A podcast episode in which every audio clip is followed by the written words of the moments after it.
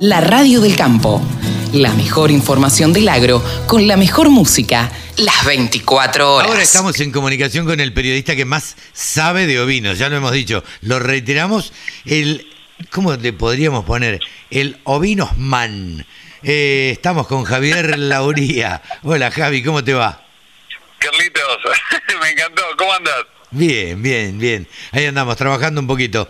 Eh, no, yo siempre lo digo y lo digo públicamente además. Eh, sos el periodista que se dedicó en el último tiempo a darle bolilla al ovino en la Argentina, que viene creciendo, vos con mucha visión, lo viste y le estás, le estás dando bolilla y te estás ocupando de difundir y de hacer todo por, bueno, por esta clase de animales que para mí siempre hemos tenido descuidados.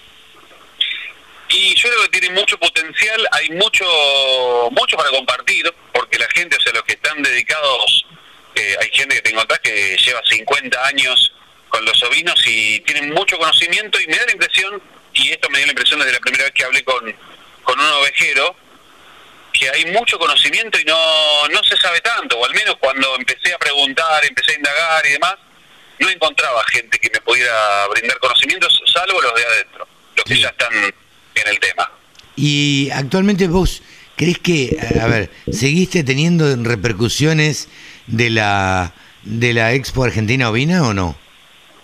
Sí, vos sabés que me, me sorprende, hoy hoy sábado me estaban pidiendo algunas de las fotos que, que habían visto, me decían, che, mirá, vi esta foto, qué sé yo, me la conseguís, así, asá, y otros que me dicen, che, la verdad, gracias a la charla que tuvimos en la Expo, me están contactando para, para pedirme animales, gracias a la nota que hicimos en el momento, eh, así es algo eh, muy frecuente, que a mí me sorprende, la verdad que no me iba a imaginar tantas repercusiones a ese nivel. Ajá, mira vos, qué, qué Eh, bueno, ¿no? Y después lo otro fue la, mm, la charla del martes, eh, la jornada del martes, que la verdad que también me sorprendió mucho, porque me, me contactaba gente y me decía, mira, ¿sabes que tengo la preoferta prendida a fuego? Porque hacían publicidad del remate, Sí. y ya están, el sábado próximo ya hay algunos remates, la semana que viene, la semana siguiente también, y están muy, o sea, la gente se entera, está pendiente del tema, y ya está, ya se anota el dato, dice, bueno, tengo que ver tal remate, la preoferta, esto, el otro, y se van como encaminando, eh, inclusive los sponsors toman otra seriedad, se enojan algunos cuando viste te contactan y dicen, no, ya está, ya cerramos el tema, Claro. se enojan. Mira, por no poder participar. A mí me sorprendió, me había pasado en la anterior que dos o tres me dijeron, che, avísame para la próxima, no me dejes afuera.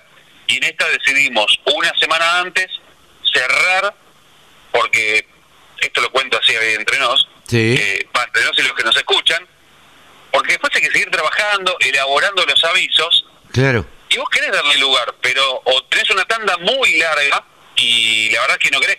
O sea, por un lado, bueno, obviamente, los que vivimos de, de estas cosas, de lo que tiene que ver con el periodismo y la publicidad, las tandas conviene que sean largas, pero uno tiene que hacer un balance. No, ahí. totalmente. Porque si no, es, es el momento ideal en que alguien se te va de la pantalla, se distrae, se aburre. eh, Exacto. eh, entonces, Exacto. eso tiene que ser equilibrado entre lo artístico y lo y, y la publicidad. Totalmente, o sea, sabemos y el que lo entiende el tema o el que no lo sabe, eso es lo que nos banca la posibilidad de mantener una estructura de gente trabajando detrás. Eh, uno quisiera, o sea, poder hacerlo directamente gratis, pero si no, la verdad que de aire no no vivimos, No, no. lamentablemente. A ver, Y- todos los que estamos en esto vivimos de la publicidad. Entonces, Sí, la gente debe entender que, eh, bueno, que nosotros necesitamos de la tanda publicitaria para vivir. Es, mm, sí. Sí, pues aparte, si no, en muchos casos uno el contenido, el conocimiento, te lo brindan y tenés que pagar. Acá lo, la gente, el público asistente no paga nada. Nosotros no, no, no cobramos nada eh, al público asistente porque consideramos que podemos llegar a conseguir el sustento por otro lado. Eh. Entonces es el, es el bancame y yo te banco. Bueno, es un, y, un negocio. y los eh, anunciantes deberán acostumbrarse que no tienen que esperar a último momento para decidir, sino que tienen que decirlo con anticipación. Sí, totalmente. más difícil. Bueno, eh, los que hemos estado en ventas en algún momento lo sabemos muy bien y las formas que, que tenemos como para decirles, mirá que se te pasa el tren y eh, te quedaste afuera. Sí, hay, hay cada estrategia hermosa. Pero bueno, eh, además de esto que me comentabas de las repercusiones de Argentina Vina, las charlas Emio. Contame algo.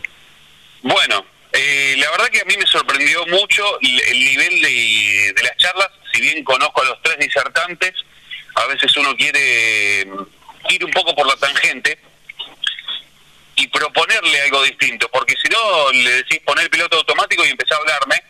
De lo que vos sabés. En la primera, mm, claro, en la primera jornada lo probamos así y a mí en lo personal sentí que me sentí vacío después, porque Ajá. no podía interactuar con la persona. Le decía, habla y listo, y no, no avanzábamos. En cambio ahora, con las entrevistas, la primera fue de forrajes verdes hidropónicos. Y esa tuvo unas repercusiones tremendas porque para mucha gente eso es algo que no, no estaba en su radar, primero. Y es una solución muy interesante. eh, cuesta plata implementarlo, como cualquier otra cosa que uno pueda llegar a hacer, pero eh, los resultados pueden cambiarte la historia por completo. Los forrajes verdes hidropónicos. Ah, mira vos. Eh, te, te puede, pero te cambia, te cambia radicalmente. Es así. Y, pero hay que, o sea, hay que ser disciplinado. Todo el que trabaja en el campo sabe que hay que tener cierta disciplina y eso es, o sea, es la base de, de una buena cosecha. Sí, Vos sin duda. sembrar. Eh, un animal buen bien alimentado eh, es un animal que seguro va a pesar bien, va a rendir bien en lo que tenga que ser, tanto en la lana como en, eh, co- como en la carne. Así que, Exactamente, un animal bien nutrido te, te puede mejorar el porcentaje de, de preñez y de señalada, eh, porque primero la preñez y la señalada, o sea, la preñez. Si un, la oveja tiene una inteligencia en, en su sistema reproductivo que hace que si no está bien nutrida no queda preñada, primero. Segundo, si está bien alimentada, y a veces se usa la técnica del flashing, esa oveja quizás puede llegar a lo que se llama superovular, es decir, generar más mayor cantidad de óvulos y en el caso de que puedan hacer extracción de esos óvulos, te genera más óvulos todavía y puedes eh, tener más, más cantidad de embriones, una cosecha mayor de embriones, y también tener eh, ovejas melliceras, trilliceras y hasta en algunos casos eh, quintulliceras o sextulliceras. ¡epa, tanto! Sí. Han- en Argentina la pampinta te da tres, cuatro corderas tranquilamente, cinco también, si están en una buena condición corporal. Ahora, la condición corporal, ¿cuál es el número? Tres, tres y medio. Claro. Este es el número. O sea, más ya empieza a tener una capa de grasa importante y el exceso de grasa tampoco es bueno para, para una buena preñez. Eh, entonces, la nutrición ahí forma, o sea, es un tiene un papel fundamental y buscar nutrir de forma balanceada, es decir, esa condición corporal 3 3 y medio te va a asegurar prácticamente, o sea, en un 90% la preñez. O sea, obviamente, obviamente digo, el 10% restante tiene que ver o un 20, si querés un 80-20, tiene que ver con el carnero, tiene que ver con que sea el periodo adecuado, son otros detalles, que bueno, obviamente uno trata de eh, alinear todo, que los planetas estén alineados, y ahí es prácticamente seguro, es muy probable que esa oveja quede preñada, y más en algunos casos inclusive de razas que en Patagonia no tienen tanto cordero como merino, en zona provincia de Buenos Aires, bien nutrido, una merino te puede ser mellicera, pero tranquilamente. Mira vos. Además de los eh, forrajes hidropónicos, ¿qué otros temas se tocaron? Hablamos sobre la raza Corriel, pero no sobre la raza en sí, eh, porque la verdad es que yo se lo propuse y lo que les dije es, no quiero que el público de Corriel sea el único interesado. Quiero que el público del resto de las razas estén interesadas. ¿Por qué? Porque el Corriel tiene mucho para dar en Patagonia, sí, pero con el Corriel quizás, con el Corriel mismo. Fuera de Patagonia, vos tenés que empezar a pensar con el, con el Corriel como un medio para llegar a otra cosa. Por ejemplo, lo que hemos hablado muchas veces de adquirir Corriel de refugo, engordarla bien y sacarle uno, dos, tres corderos y ahí empezás a diversificar. Quizás le tirás otra genética y a la tercera, al F3, por ejemplo, que es la tercera generación de cruza, eh, ahí podés llegar a tener un logro mayor en cuanto a los resultados porque ya empezás a tener la manifestación de la otra genética, la genética que le vas eh, imprimiendo con los nuevos padres, por ejemplo. Este, ¿Tercer tema? Y el tercer tema tiene que ver con, eh, lo hablamos con la gente de OBIS 21, con certificaciones para lanas, RWS, que es un estándar que se desarrolló eh, partiendo de base en el Instituto Seibory, que es, son los maestros de la regeneración de, lo, de las tierras, eh, y en Argentina lo, lo lleva adelante OBIS 21. Y esa certificación en realidad eh, está basado en el bienestar animal, sí. el bienestar social, entre otros ítems, que son los que de alguna forma, más allá de la lana, si vos implementás, haces todo el curso y llevas adelante eh, todos esos em, estatutos, para decirlo de alguna forma, todos esos principios, vas a mejorar, porque ya va a mejorar, o sea, tener mayor bienestar animal, te va a dar un mejor resultado. Y eso, el bienestar animal no es solamente, bueno, listo, trato bien a los animales y nada, y listo, y ahí se terminó. No, el bienestar animal, la oveja o cualquier animal te devuelve lo que vos le das de bienestar en forma natural, en forma instantánea. Porque el animal está más nutrido, rinde mejor, eh, no tenés tanta pérdida. Entonces el bienestar animal no es solamente un concepto utópico para quedar bien con la sociedad. Así que partiendo de ahí, la certificación RWS, que eh, el nombre básicamente significa estándar eh, responsable de lanas, pero tiene mucho más que las lanas. Es mucho más que solamente las lanas. Javi, Sin duda alguna.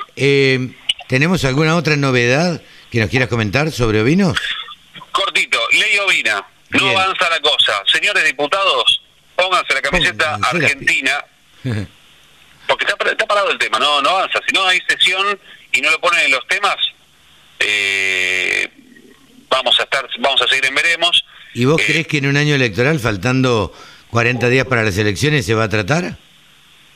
No sé si van a sesionar en estos 40 días me parecería vergonzoso que no aproveche, o sea, vamos a hablar desde lo político, es una vergüenza, aprovechalo, ganate un par de votos más, ya que estás buscando esos votos, ganátelos, votá leyes que te sumen. Creo que los políticos no tienen ni siquiera esa inteligencia. Eso es lo que preocupa. Bueno, esos son los políticos que no van a gobernar, lamentablemente. Y, pero eh, lo siguen eligiendo, Carlito. Y sí, claro, lamentablemente sí. Javi, ¿te parece que vayamos a los valores? Los valores carnes ¿Y lanas? Les cuento que esta semana en los mercados de lana australianos se trabajó con una oferta de 40.800 fardos, de los cuales se comercializó el 86%. Recordemos que al cierre del periodo anterior se habían inscrito para estos días 42.800 fardos.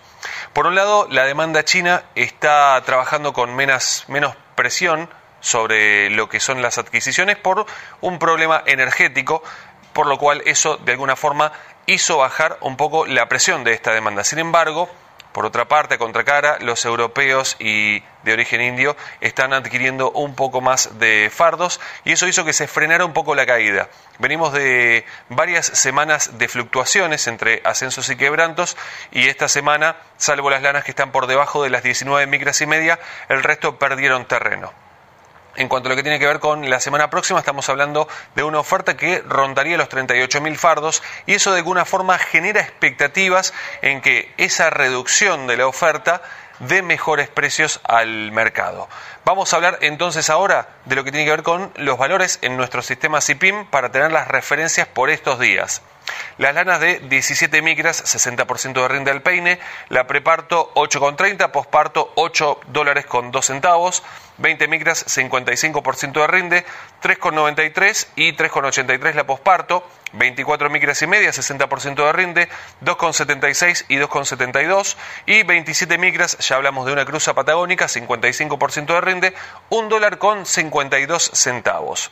Cambiamos ahora lo que tiene que ver con lanas no patagónicas, Hablamos de zona provincia de Buenos Aires, lana de 20 micras, 60% de rinde, lana merino, menos del 3% de materia vegetal 4,33, del 3 al 5% de materia vegetal 4,11 y del 5 al 7% de materia vegetal 3,54.